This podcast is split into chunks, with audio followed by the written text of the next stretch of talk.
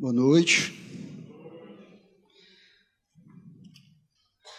Abram, por gentileza, a Bíblia de vocês em Hebreus capítulo 10.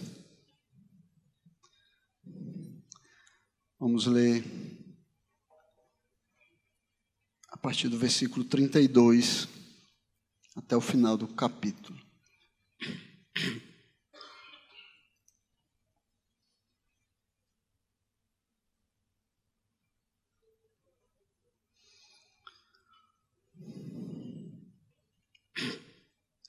Diz assim a palavra do Senhor. Lembrem-se dos dias passados, quando depois que foram iluminados, vocês sustentaram grande luta e sofrimentos. Em certos momentos, vocês foram transformados em espetáculo, tanto para serem insultados quanto para serem maltratados. Em outros, vocês se tornaram coparticipantes com aqueles que foram tratados assim. Porque vocês não apenas se compadeceram dos encarcerados, mas também aceitaram com alegria a expoliação dos seus bens, porque sabiam que tinham um patrimônio superior e durável. Portanto, não percam a confiança de vocês, porque ela tem grande recompensa. Vocês precisam perseverar para que, havendo feito a vontade de Deus, alcancem a promessa. Porque ainda dentro de pouco tempo, aquele que vem virá e não irá demorar. Mas o meu justo viverá pela fé, e se retroceder, dele a minha alma não se agradará. Nós, porém, não somos dos que retrocedem para a perdição, mas somos da fé para a preservação da alma. Curva a cabeça, vamos orar e pedir ao Senhor que nos ajude a compreendermos a Sua vontade através da Sua palavra. Santo Deus, nós temos aqui a Tua palavra, Senhor, aberta diante de Ti. Nós reconhecemos e cremos que o Senhor conduz a tua igreja, Pai, o teu povo, através da tua palavra. Senhor Deus, portanto, te pedimos, nos ajuda, Senhor, a compreendermos aquilo que o Senhor quer nos dizer, aquilo que o Senhor quer nos ensinar. Nos ajuda, Senhor, a aplicarmos a tua palavra às nossas vidas e vivermos para a tua glória, para a tua honra e para o teu louvor. Ajuda-nos, Senhor, a extrairmos a tua vontade desse texto para que o nome do Senhor seja glorificado nas nossas vidas, enquanto vivemos de acordo com a tua vontade. Te pedimos tudo isso no nome de Jesus Cristo, o teu Filho. Amém. Então, irmãos, vamos voltar ao estudo do livro de Hebreus. Na verdade, vamos continuar, né? Estamos fazendo aí com várias pausas, mas a gente vai chegar até o fim. Essa passagem que nós lemos, que, te, que finaliza o capítulo 10 do livro de Hebreus, ela não apenas nos desafia, mas ela também nos inspira a perseverar na fé, independente das circunstâncias que possam, que nós possamos estar enfrentando. É uma passagem que nos convida à perseverança. E ao longo do livro de Hebreus, como nós temos estudado aqui, o autor ele tem se dedicado a enfatizar a singularidade e a suficiência da pessoa e da obra de Cristo. Ele destaca, ele destacou como a nova aliança que foi selada pelo sangue do Filho de Deus, ela é superior à antiga aliança, que era baseada em sacrifícios repetidos de animais que não podiam fazer o homem colocar, tornar o homem agradável diante de Deus. E aí a partir do versículo 19 do capítulo 10 que nós estamos estudando, o autor ele vai nos levar a refletir sobre a nossa resposta a essa obra, né, sobre a, a essa obra extraordinária e a maneira como nós devemos viver em resposta ao sacrifício redentor de Cristo, aquilo que ele fez em nosso favor. E aí ele começou falando como nós deveríamos viver. Nós estudamos aqui como deveríamos em resposta ao que Cristo fez por nós, viver para Ele, né? vivermos em adoração, vivermos fundamentados na verdade da Sua palavra e uma vida comunitária onde nós cuidamos, admoestamos, animamos uns aos outros, animamos aos irmãos. Mas ele também falou como nós não deveríamos viver. Né? Depois desse texto, ele vai nos advertir do terror de nós cairmos na mão, nas mãos do Deus vivo. Porque esse Deus, ele é santo e ele vai irremediavelmente punir todo o pecado. E ele nos adverte a termos cuidado, a vivermos de forma a não cairmos na mão do Deus vivo. E aí no final do capítulo 10, texto que nós vamos estudar hoje, ele vai nos encorajar a perseverar, a despeito das aflições, a despeito das dificuldades, a despeito dos sofrimentos que eventualmente surgirão em nossa jornada de fé, nós somos convidados pelo autor de Hebreus a perseverar, a seguirmos em frente.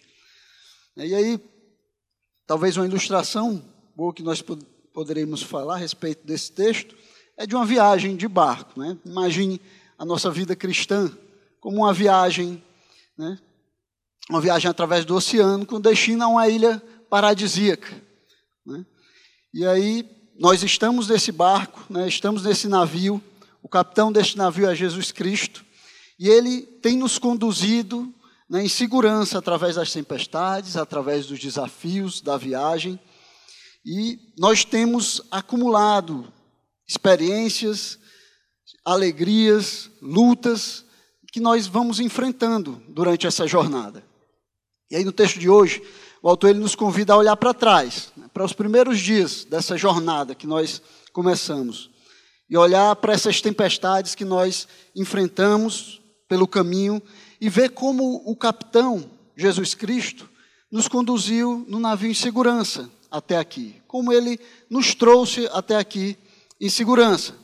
Então é como se nós estivéssemos revisitando, olhando para trás essas experiências nessa jornada de fé, né? folheando as lembranças de quando, no meio da adversidade, o Senhor nos confortou, nos consolou, nos conduziu, né? e descobrirmos novamente a alegria de quando nós começamos a seguir a Cristo. Então, o autor, aqui ele não vai apenas é, recontar histórias, a intenção dele não é só contar histórias do passado, histórias antigas. Ele está nos chamando, estava chamando é, os seus leitores e está nos convidando a avaliar a nossa posição no navio da fé. Qual a nossa posição atual no navio da fé? Ele nos encoraja a refletir sobre como é que nós temos enfrentado essas tempestades, como nós temos compartilhado as dificuldades, as aflições, e se nós temos mantido a nossa confiança no nosso capitão divino, Jesus Cristo.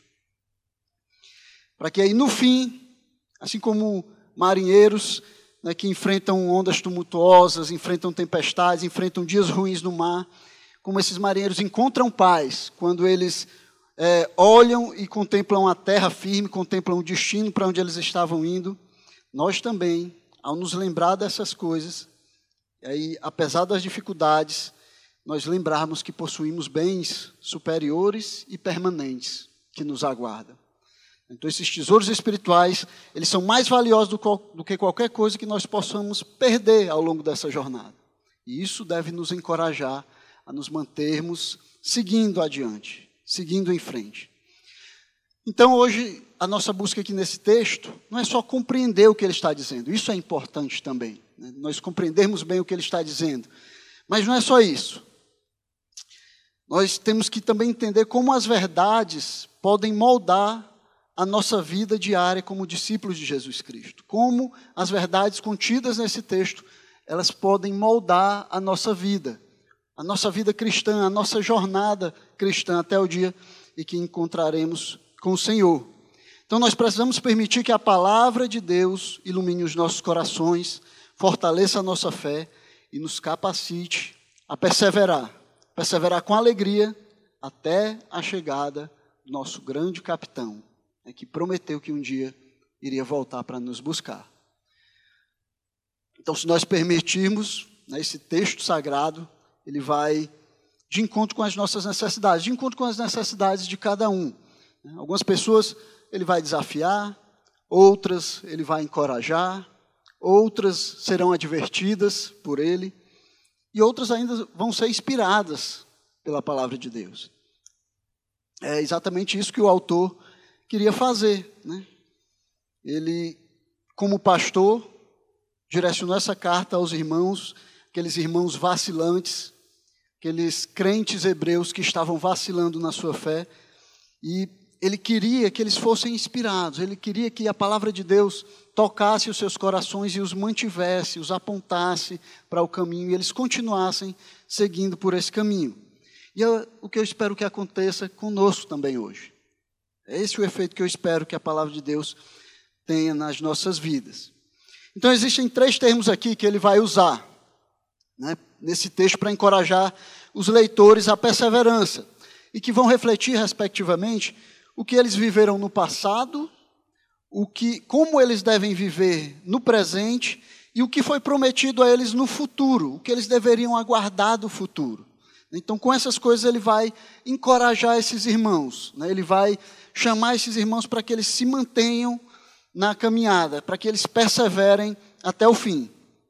E isso é, ao longo do nosso estudo do livro de Hebreus, a gente tem visto que é, o, o, autor de Hebreus ele investe muito na história, né? ele sempre está falando sobre a história, né? sempre dando exemplos históricos. Ele falou de Josué, falou de Moisés, ele falou do êxodo do povo no Egito, do Egito. Né? No capítulo 11, o capítulo que segue a esse, ele também vai fazer uma apresentação muito boa da, da história bíblica, quando fala a respeito dos, a respeito dos heróis da fé. Mas aqui, nesses últimos versículos do capítulo 10, ele vai voltar para a história dessa congregação em específico. Ele vai voltar para a história dessa congregação, os primeiros dias dessa congregação, na esperança de encorajá-los a perseverar, na esperança de encorajá-los a seguir em frente, a continuar perseverando na sua fé. Então ele traz à memória o que Deus já fez por eles. Né, como eles devem viver por causa disso, por causa daquilo que Deus já fez na vida deles e o que os aguarda no futuro. Como as promessas que estão que foram dadas a eles para o futuro encorajam esses irmãos a continuarem, a seguirem em frente. Eu espero que isso aconteça conosco também. Ao olhar para o nosso passado, nós possamos moldar o nosso presente, possamos viver é, confiando nesse Deus que agiu no nosso passado, que nos livrou no passado, que nos confortou, né, que nos alcançou, que isso possa moldar o nosso presente e que a esperança futura também possa nos encorajar a nos mantermos na caminhada, a nos manter na jornada. Então ele começa fazendo os leitores pensarem no passado né, voltando a atenção deles para o passado, para os primeiros dias, para aquilo que já havia acontecido na vida deles. Né. Ele começa com um lembrem-se. Né?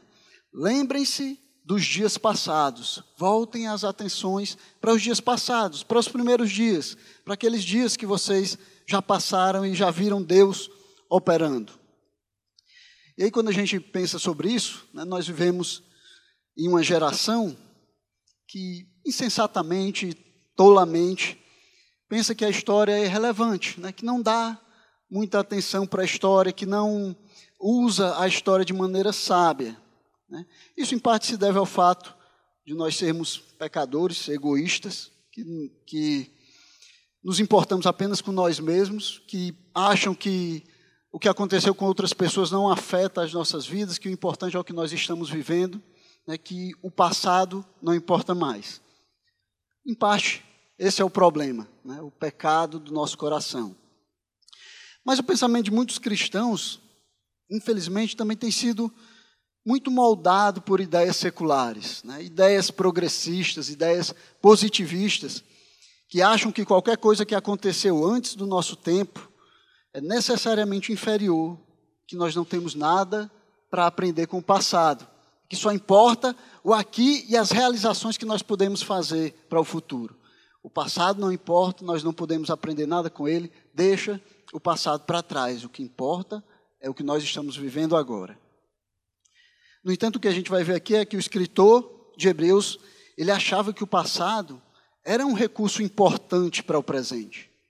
Era um recurso importante para nos ajudar a viver o presente, para nos dar esperança no presente para nos ajudar a perseverar no presente. E aí a outra coisa que nós deveríamos notar aqui também é que o autor, ele não lembra aos seus leitores a, a respeito dos dias anteriores, em que a fé parecia fácil, em que a fé era cômoda, em que a fé não tinha problemas, em que era tudo tranquilo e confortável crer em Jesus Cristo. Não é para esses dias que ele lembra, não é disso que ele está falando aqui. Isso é interessante, porque nos mostra que não é nos dias em que tudo vai bem que a nossa vida cristã é definida. Não é quando tudo está bem, não é quando as coisas estão calmas, não é quando o mar está tranquilo que a nossa vida cristã é definida, que a nossa fé é fortalecida. Os tempos realmente importantes, os períodos que produzem uma fé firme, os pontos altos da nossa história cristã são aqueles de provação, dificuldade e perigo. São esses tempos que fortalecem, que nos firmam e que definem a nossa fé, que definem a qualidade da nossa vida e caminhada cristã. Porque é aí que a, que a nossa fé é fortalecida. É aí que as nossas convicções elas são estabelecidas. É aí que nós ganhamos experiência espiritual para lidar com as dificuldades que ainda virão. Tanto as nossas dificuldades como as dificuldades dos outros, como as dificuldades dos nossos irmãos, né, as dificuldades daqueles que estão ao nosso redor. Isso nos fala algo acerca de como nós devemos lidar com as provações quando elas vêm. Como é que nós devemos lidar com as provações quando temos que passar por elas? Irmãos, coisas nesse mundo, elas acontecem. As circunstâncias de repente mudam. Um grande problema surge sem você estar esperando. E aí nós achamos que algo terrível aconteceu, que Deus ele perdeu o controle das coisas, que ele não está vendo, que ele não está olhando por nós. E aí nós ficamos perguntando: por que, Senhor? Por que, que o Senhor permitiu isso? Por que essas coisas acontecem comigo? Por que, Senhor? A nossa pergunta. Hebreus vai responder isso.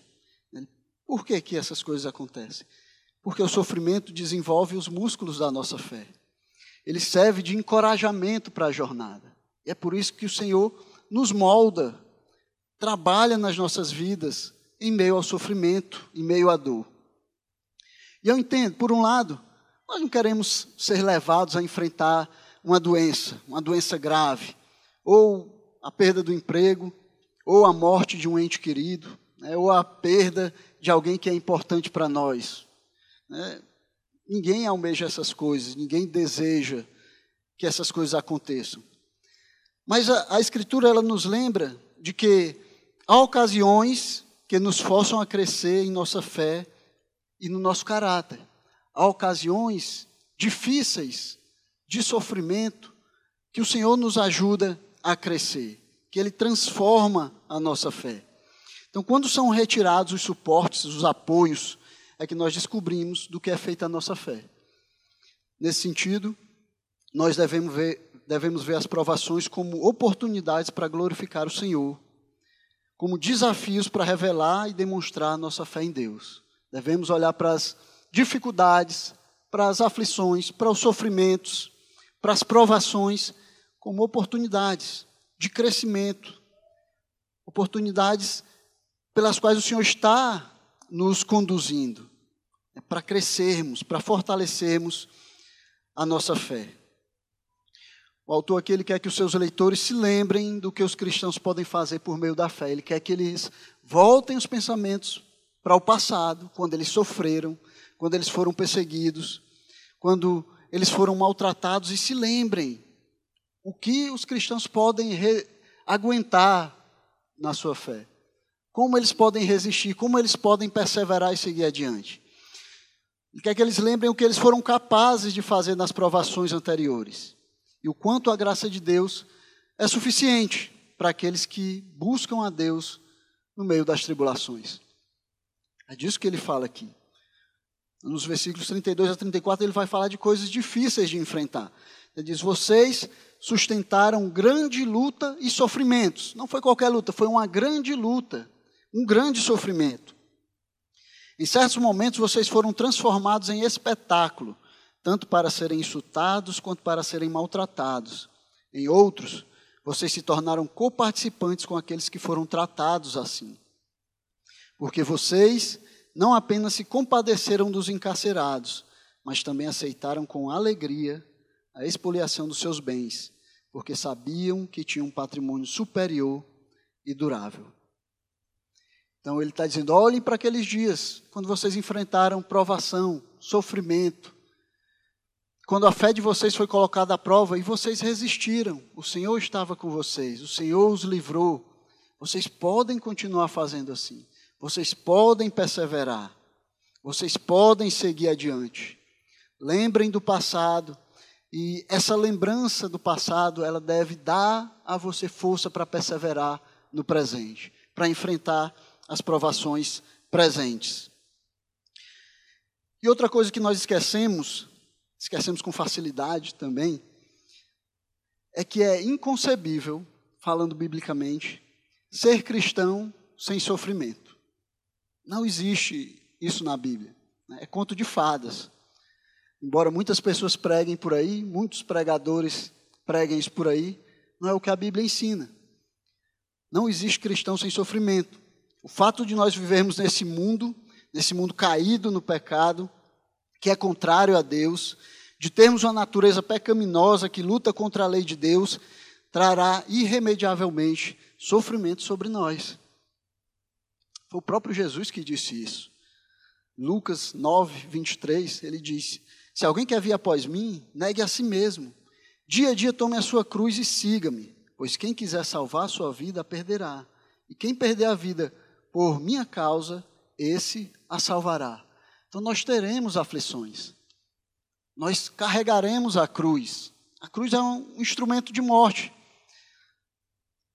Nós carregaremos a nossa cruz.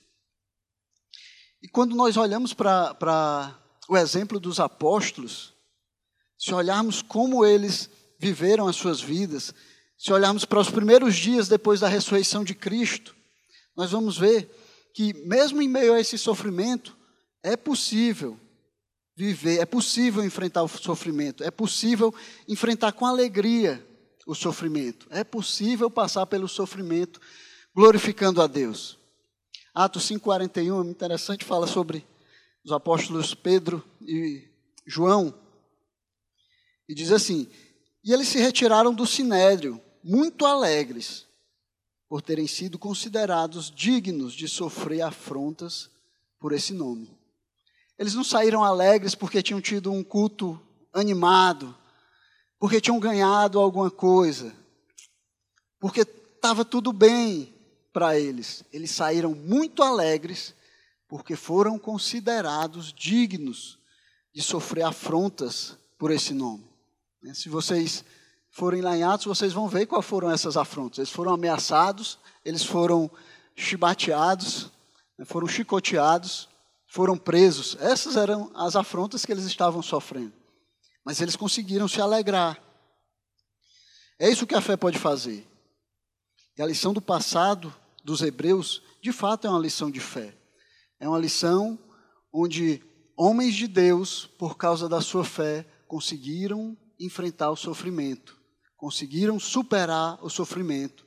E eles deveriam tomar isso como exemplo para enfrentar as provações que estavam enfrentando agora, enfrentar as provações presentes. E aí o autor vai terminar, vai dizer no versículo 35, dizendo: "Portanto, por isso, pelo que vocês já viveram, pelo que vocês já passaram, pela maneira como Deus agiu na vida de vocês no sofrimento passado, por causa disso, não percam a confiança de vocês, porque ela tem grande recompensa. Então não percam a confiança, não voltem atrás, não sejam tolos, não achem que vão encontrar alguma coisa melhor do que Cristo. Cristo é o melhor da vida. Não deixe que a provação, as provações, tirem isso de você. Lembrem quando vocês enfrentaram provação no início e conseguiram passar por elas. Mantenham-se firmes, regozijem-se no sofrimento e tirem o que melhor Ele pode dar a vocês fazer de vocês discípulos de Cristo, semelhante, semelhantes a Ele. Tudo que acontece nessa vida, irmãos, como diz Romanos 8 e 28. Tudo que acontece nessa vida só pode fazer uma coisa na vida daqueles que seguem a Cristo: transformá-los, mudá-los, torná-los mais semelhantes a Jesus Cristo, torná-los mais semelhantes ao seu Mestre. É isso que o sofrimento, que a perseguição, que a rejeição, que o mal desse mundo pode fazer conosco. Mas não é fácil. Né? Nós vivemos em um mundo, né, em uma época, onde as pessoas, e, e os, os crentes estão incluídos aí também, as pessoas são muito autoindulgentes. Ninguém aceita sentir dor. Aí você pode ver pelo estouro da, na venda de remédios. As pessoas não aceitam sentir nenhuma dor, elas querem anular a dor, elas querem acabar com a dor o mais rápido possível. Ninguém aceita passar por aflições. Ninguém quer ser frustrado nas suas expectativas. Ninguém tolera perder. Mesmo quando a palavra de Deus diz que quando perdemos é que ganhamos. Né? Quando somos fracos é que somos fortes. Mesmo quando uh, o testemunho da palavra de Deus mostra que, uh, que, que no, a ética do reino é inversa à ética do mundo. Mesmo assim, a gente tem dificuldade nessas coisas, tem dificuldade de ver o Senhor agindo nessas coisas. A oração dos crentes, em meio à dor, quase que exclusivamente, é para que Deus os livre da dor, é para tirá-los da dor, é para livrá-los do sofrimento, é para afastar o sofrimento deles. Muito pouco se ouve falar do processo, do que Deus está fazendo em meio à dor, em meio ao sofrimento, do que o Senhor está fazendo, né, de como Ele está nos moldando, de como Ele está nos aperfeiçoando, de como Ele está nos fazendo mais parecidos com Seu Filho. As pessoas não, não pedem, no meio da dor, do sofrimento, não pedem que Deus os ajude a aprender aquilo que Deus está ensinando. Que Deus os ajude a enfrentar aquilo glorificando a Deus. Não, eles só querem que se livrar da dor. Eles só querem se livrar do sofrimento. Eles não estão dispostos a pagar o preço do sofrimento para se tornarem parecidos com Cristo. Nesse mundo caído, no pecado, o sofrimento é um instrumento de Deus para nos moldar a imagem do seu filho. Deus usa o sofrimento e as provações para nos fazer mais parecidos com, seus filhos, com seu filho. E Hebreus vai nos mostrar que o alvo dos cristãos nas provações é permanecer firmes, é continuar firmes, é lembrar de como o Senhor nos tem agido nas nossas vidas por meio do sofrimento e permanecer firmes, perseverar em meio ao sofrimento. Mas além de levar a mente dos seus leitores para o passado, para ajudá-los a enfrentar as provações presentes, o autor também vai apontar, vai direcioná-los para o futuro, vai fazê-los olhar para o futuro. Né? Ele diz no versículo 36, ele vai falar sobre alcançar as promessas. Então, o passado dessa igreja estava cheio de coisas boas, né? coisas que os crentes hebreus poderiam olhar para trás, tomar como exemplo, e isso os ajudaria a enfrentar as provações. Né? Esses versículos que nós vimos vão vai mostrar que o poder do passado, quando nós enfrentamos provações, que existe poder no passado quando nós enfrentamos as provações. Mas há outro tempo que o escritor acha extremamente importante, que eles para onde eles dirijam as suas atenções. E vai apontar eles para lá. E aí Hebreus 36 diz assim: Vocês precisam perseverar para que, havendo feito a vontade de Deus, alcancem a promessa. Então aqui ele vai falar sobre a promessa, sobre aquilo que eles deveriam esperar, sobre aquilo que está reservado para eles no futuro, de como eles deveriam olhar para essas coisas, de como olhar para aquilo que Deus os prometeu, os ajudaria a perseverar, os, manteria firmes, os manteria no caminho, os manteria seguindo em frente, impediria que eles retrocedessem como eles estavam querendo fazer. Então, se o passado e o presente envolvem sofrimento para o crente, nós podemos nos alegrar nos alegrar no fato de que o futuro envolve recompensa e glória. É isso que está prometido para aqueles que seguem a Cristo: recompensa e glória. Então, a perspectiva futura da fé cristã é uma ênfase do livro de Hebreus. E aqui nós vamos ver o porquê disso. O conhecimento do que está entesourado para nós, do que está guardado para nós, nos capacita a enfrentar as provações presentes, nos capacita a passarmos pelo sofrimento, nos capacita a seguir em frente, mesmo em meio à dor. Essa é a ideia que também está presente no capítulo 11, né, quando ele dá a definição de fé. Ele diz: ora, a fé é a certeza de coisas que se esperam, a convicção de fatos que não se veem. E essa é a lição que vai ser reforçada em todo o capítulo 11, enquanto ele fala dos heróis da fé, em como eles conseguiram enfrentar todas as coisas que enfrentaram, porque eles olhavam para frente, porque eles olhavam adiante, porque eles viam a recompensa. Todo o capítulo 11 vai falar a respeito disso. Então, a perspectiva futura ela é enfatizada aqui no livro de Hebreus mas é também comum em toda a Bíblia, em toda a história do povo de Deus. É ela que dá ousadia ao cristão, é ela que alegra o cristão, é ela que impulsiona o cristão a seguir em frente. É ela que nos ajuda a enfrentar a perseguição, a rejeição, o pecado e o mal desse mundo caído, desse mundo onde nós vivemos. É olhar para frente e ver aquilo que o Senhor tem prometido para nós. Ver aquilo que o Senhor prometeu que nós sabemos que é certo, que nós cremos que é certo. Olhar para essas coisas nos impulsiona a seguir em frente. É como Paulo coloca lá em 2 Coríntios 4, versículos, no final do, do capítulo 4, versículo 16 até o início do capítulo 1. Deixa eu ler para vocês, ele diz assim: Por isso não desanimamos. Pelo contrário, mesmo que o nosso ser exterior se desgaste, o nosso ser interior se renova dia a dia, porque a nossa leve e momentânea tribulação produz para nós um eterno peso de glória acima de toda comparação. Na medida em que não olhamos para as coisas que se veem, mas para as que não se veem. Porque as coisas que se veem são temporais, mas as que não se veem são eternas.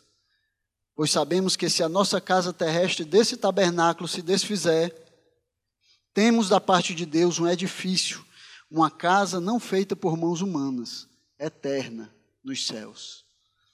O que Paulo diz aqui é que a nossa leve momentânea tribulação, e você pode até pensar assim, que leve momentânea tribulação, Paulo não sabe o que foi que eu passei.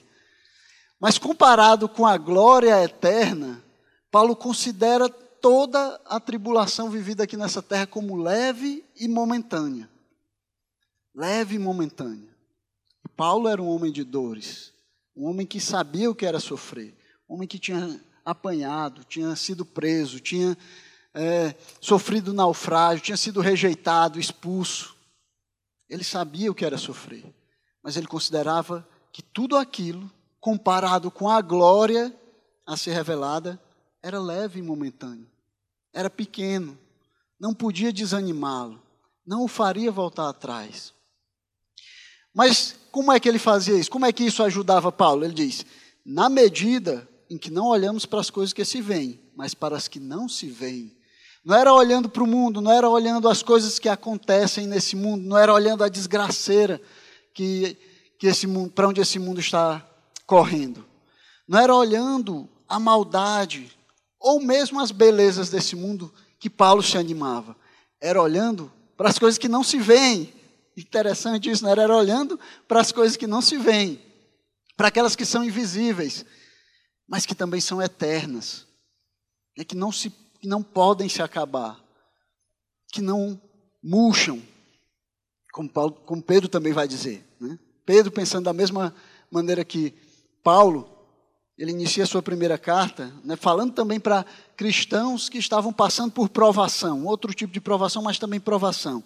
E aí ele escreve sobre uma herança que não pode ser destruída, que não fica manchada, que não murcha e que está reservada nos céus para vocês, que são guardados pelo poder de Deus. Então Pedro, assim como Paulo, também animava os cristãos que estavam passando por provações com aquilo que estava prometido para eles, com aquilo que eles iriam receber no futuro.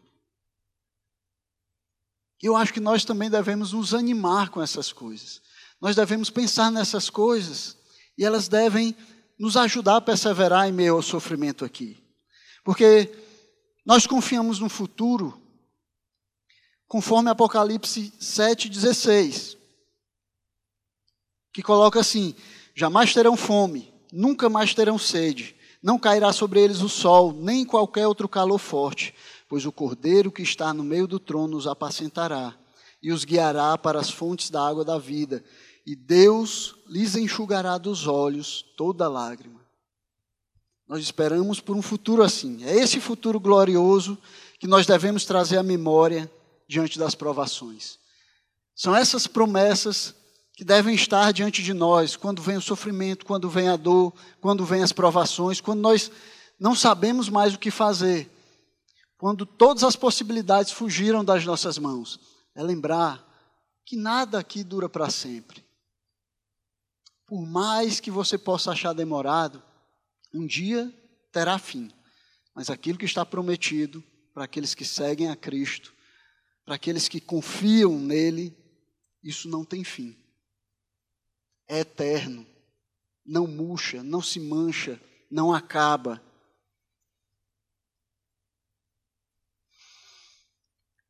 Então ele fala para os crentes hebreus eles buscarem essa promessa, eles perseverarem por causa dessa promessa. E que promessa é essa que ele está falando aqui, né? O autor vai explicar usando um texto do Antigo Testamento, que está lá em Abacuque, capítulo 2, os versículos 3 e 4, né, que, que, que ele vai citar aqui no versículo 37. Ele diz assim: Porque ainda dentro de um pouco, dentro de pouco tempo, aquele que vem virá, e não irá demorar. Em Abacuque, a promessa que Deus faz, que é garantida pelo próprio Deus, o próprio Deus falando e garante a Abacuque que vai acontecer, é que o juízo viria sobre Israel e sobre a Babilônia, viria com toda certeza. Como o profeta tinha contemplado na visão que Deus tinha dado para ele, aconteceria. Era o próprio Deus que estava garantindo isso. Era o próprio Deus que criou todas as coisas que garantia. Olha, escreve aí, Abacuque, escreve num lugar tão grande que até quem passar correndo consiga ler. Porque a promessa é certa, a profecia é certa, a visão é certa. Vai acontecer como eu estou dizendo para você. Então o autor, o autor de Hebreus ele usa essa mesma certeza e garantia de Abacuque, que Abacuque tinha, de que as promessas de Deus serão cumpridas, para que isso encoraje os crentes.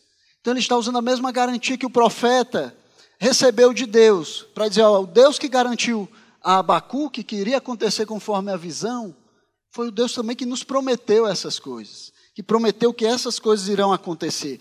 É como se ele dissesse: Assim como a revelação dada por Deus ao profeta se cumpriria cabalmente, da mesma forma as promessas de Deus feitas aos santos serão cumpridas cabalmente, assim como Deus prometeu que faria. Como aconteceu com o profeta, também irá acontecer. Aquilo que o Senhor prometeu, Ele garante e Ele vai cumprir, Ele vai fazer. E aí ele vai identificar essa esperança especificamente com o retorno do nosso Senhor Jesus Cristo, né, que é quando nós receberemos todas essas promessas dirigidas a nós. Ele identifica com a esperança que nós temos de um dia estarmos com o Senhor, de que um dia, como ele disse, ele virá nos buscar. Ele está nos preparando lugar, mas um dia ele, ele virá nos buscar. E essa será a nossa vitória. Esse retorno é garantido pela promessa do Deus que não pode mentir, pela palavra do Deus que cumpriu as profecias do Antigo Testamento. É garantida por Ele e não pode falhar.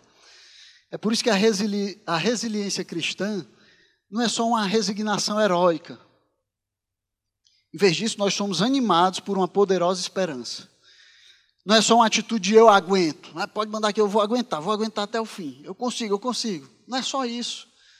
O cristão ele aceita o sofrimento e aceita o sofrimento alegremente, sabendo que Deus está conduzindo ele para a glória em meio ao sofrimento.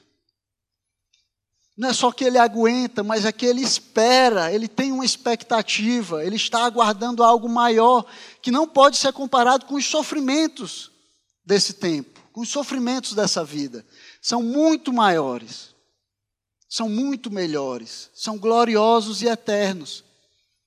Então não é só aguentar, mas é se alegrar sabendo o que Deus está fazendo, crendo naquilo que Deus está fazendo, crendo que o Senhor vai cumprir aquilo que ele prometeu.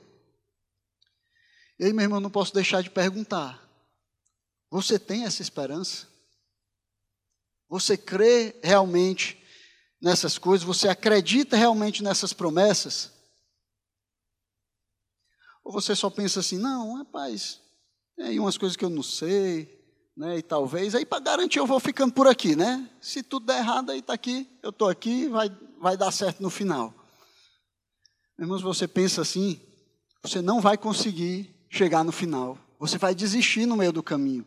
Se a sua, se a sua fé se você não tem convicção de que essas promessas são verdadeiras, de que não é conto de fada, de que esse Deus, Ele é o Deus Todo-Poderoso que criou todas as coisas, que é Ele que promete essas coisas, que Ele vai fazer como Ele prometeu que faria, se a sua fé não está firmada nessas coisas, você não vai ter força e poder para perseverar. Você não vai conseguir chegar até o fim. Você vai ficar pelo meio do caminho. É isso que o escritor aos Hebreus quer evitar com esses cristãos aqui. Eles estavam querendo voltar atrás, estavam dizendo, não, a gente está sofrendo muito, vamos para o judaísmo, lá está melhor. Ele disse, não, não, lembrem das coisas do passado, olhe para o que está prometido para vocês, creiam nisso, tenham convicção nessas coisas, e aí vocês vão seguir em frente, vocês não vão voltar atrás. Mas se você não crê nisso, se isso para você é só uma opção, talvez aconteça, isso não vai dar a você poder suficiente para seguir em frente. Você vai ficar pelo meio do caminho. Nós temos que crer. É o único jeito de resistir à maldade, rejeição e sofrimento dessa vida. Colocando a nossa esperança na eternidade. Colocando a nossa esperança no Deus vivo, que criou todas as coisas e nos promete um futuro glorioso. É a única maneira de seguir em frente. E por fim, o autor aos Hebreus vai encorajar seus leitores a perseverança. No texto aqui não está depois, mas eu coloquei por último. Ele vai falar, vai chamar os cristãos, vai chamar esses crentes à perseverança. Então, o que o nosso autor vai ensinar nesse texto para os seus leitores é que essa lembrança do passado que nos anima e essa esperança futura que nos encoraja deve nos levar a viver uma vida com perseverança. Deve nos levar a perseverar na nossa fé, deve nos levar a seguir em frente na nossa fé. Então, o um mandamento para esse povo que estava querendo voltar atrás, que estava querendo retroceder, que estava fraquejando na sua fé, queria voltar para as velhas práticas do judaísmo, o mandamento para eles é: vocês precisam perseverar. Vocês precisam perseverar. Vocês não podem desistir. Vocês têm que seguir em frente. E esse é um mandamento para nós também. Nós temos que perseverar. O que, que a gente vai fazer? Será que a gente tem que partir numa ofensiva, fazer uma guerra contra esse mundo, uma revolução, virar o mundo de cabeça para baixo e acelerar o retorno de Cristo? Será que é assim que a gente deve viver aqui? Ou será que a gente se esconde? Né?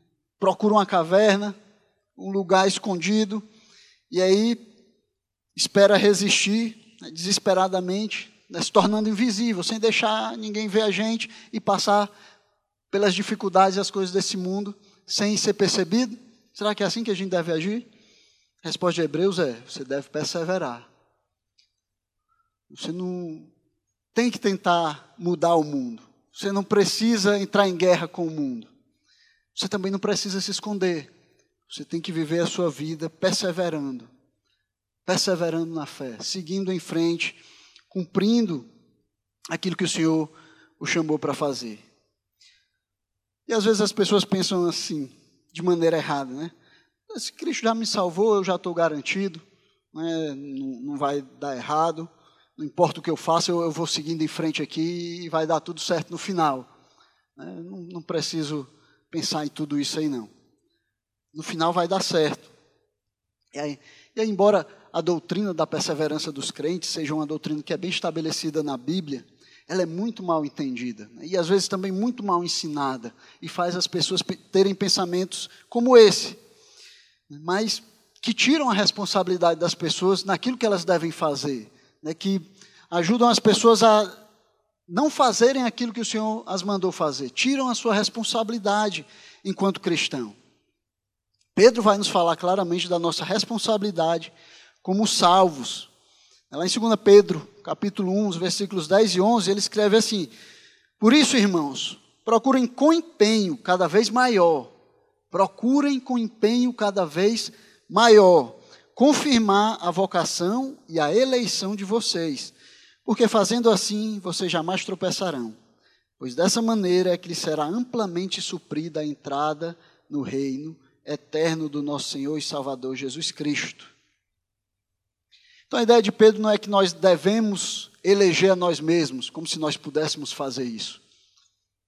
Não é que nós devemos nos salvar a nós mesmos, porque nós não podemos fazer isso. Mas que nós devemos sim confirmar que nós estamos entre os eleitos. E como é que a gente faz isso? Perseverando na fé. Perseverando na fé, crescendo na fé cumprindo os mandamentos do Senhor, se tornando mais parecido com o Filho de Deus, nos tornando mais semelhantes a Jesus Cristo, crescendo na graça por meio da fé em Cristo, e isso por toda a nossa vida aqui nessa terra. Então não existe um. um se você está pensando em, não, já cresci tudo que eu tinha que crescer. Não, não tem isso enquanto você estiver aqui. Você precisa continuar crescendo. Você precisa continuar perseverando. Você precisa seguir e se tornar cada vez mais parecido com o Senhor Jesus Cristo. Como o próprio Pedro vai explicar isso alguns versículos antes, no mesmo capítulo que nós lemos agora. Ele diz assim: concentrando todos os seus esforços, acrescentem a fé que vocês têm a virtude, a virtude, o conhecimento, ao conhecimento, o domínio próprio, ao domínio próprio, a perseverança, a perseverança, a piedade, a piedade, a fraternidade, a fraternidade, o amor.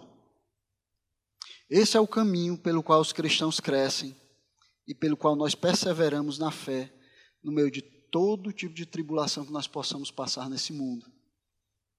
Perseverando, irmãos. Lembrando daquilo que o Senhor fez por nós, lembrando daquilo que Ele promete a nós, e perseverando, crescendo, conhecendo cada vez mais o Senhor. Nos aproximando cada vez mais dele, seguindo como ele seguiu. É assim que nós perseveramos, é assim que nós confirmamos a nossa eleição e vocação.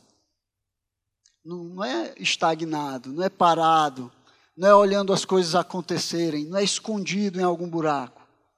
É perseverando. O mandamento para os crentes hebreus é perseverar. É o mandamento para nós também perseverar. Você não, você não precisa ficar satisfeito com o que você já cresceu. Não, você tem que continuar. Lembra que o alvo é Jesus Cristo. O alvo não é o irmão que está do seu lado. O alvo não é o pastor. Não, o alvo é Jesus Cristo.